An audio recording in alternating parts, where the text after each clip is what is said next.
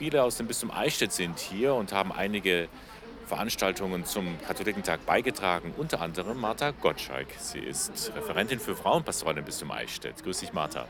Grüß dich, Bernhard. Gerade eben ging eine kleine, aber feine Veranstaltung zu Ende im Innenhof des Regenbogenzentrums. Was ist das denn?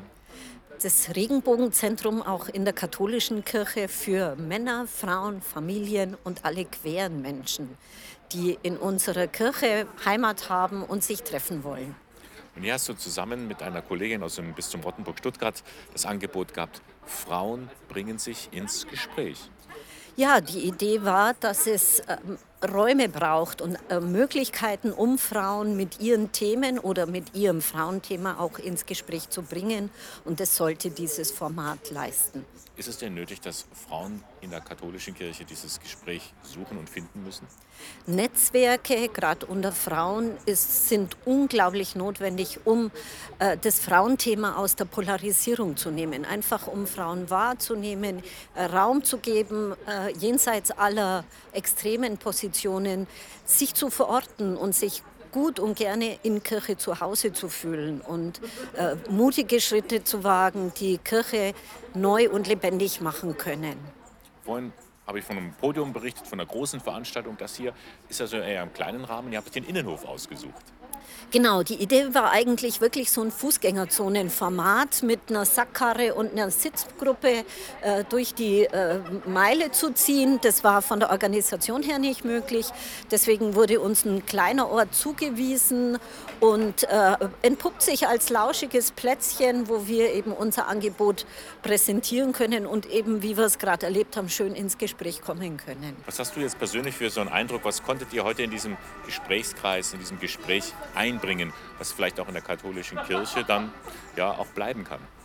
Ich, ich glaube, dass wir genau das erreicht haben, das Ermutigen, äh, die Räume, die inzwischen entstehen, äh, zu nutzen, Frauen Mut zu machen, zu verkünden, äh, Kirche zu sein und zu gestalten, indem sie die Prozesse, die stattfinden, synodaler Weg oder in den Gemeinden, die um Bau- und Umstrukturierungsmaßnahmen äh, dort zu entdecken, wo Freiräume sind und äh, dort mutig äh, Kirche zu sein und zu gestalten.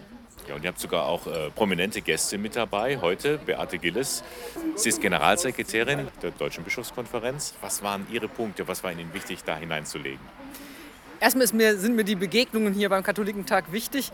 Und für mich ist auch wichtig, dass wir jetzt in unserer Bewegung, in der ganzen Spannung der Kirche einfach auch wieder den Mut fassen und spüren, sie bewegt sich, wir sind auf dem Weg, wir haben Gestaltungspotenzial und viele Menschen sind mit dem Gestaltungswillen da. Und wir werden es schaffen, dass wir auch noch diesen, diesen Glauben auch in die Zukunft tragen. Er hat so, solche Kraft, dass wir einfach ähm, ihn gut auch in die Zukunft übersetzen können.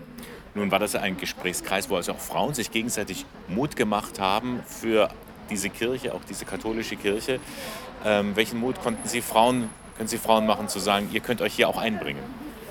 Ich glaube, dass wir uns erstmal gegenseitig da den, den Mut machen, weil wir merken, genau, wir sind in diesem Interesse für diese Kirche gemeinsam unterwegs.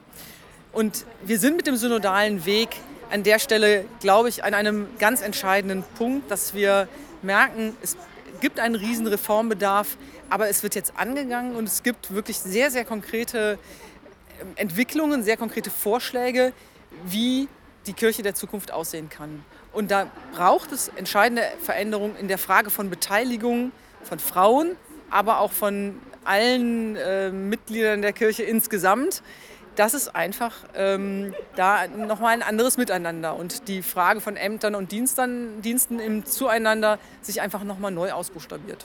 Angesichts der Zeit, der heutigen Zeit, Sie sind zuversichtlich, dass Kirche Zukunft hat? Kirche hat ganz selbstverständlich Zukunft. Um diesen Glauben, um die Kraft des Glaubens müssen wir uns überhaupt keine Sorgen machen.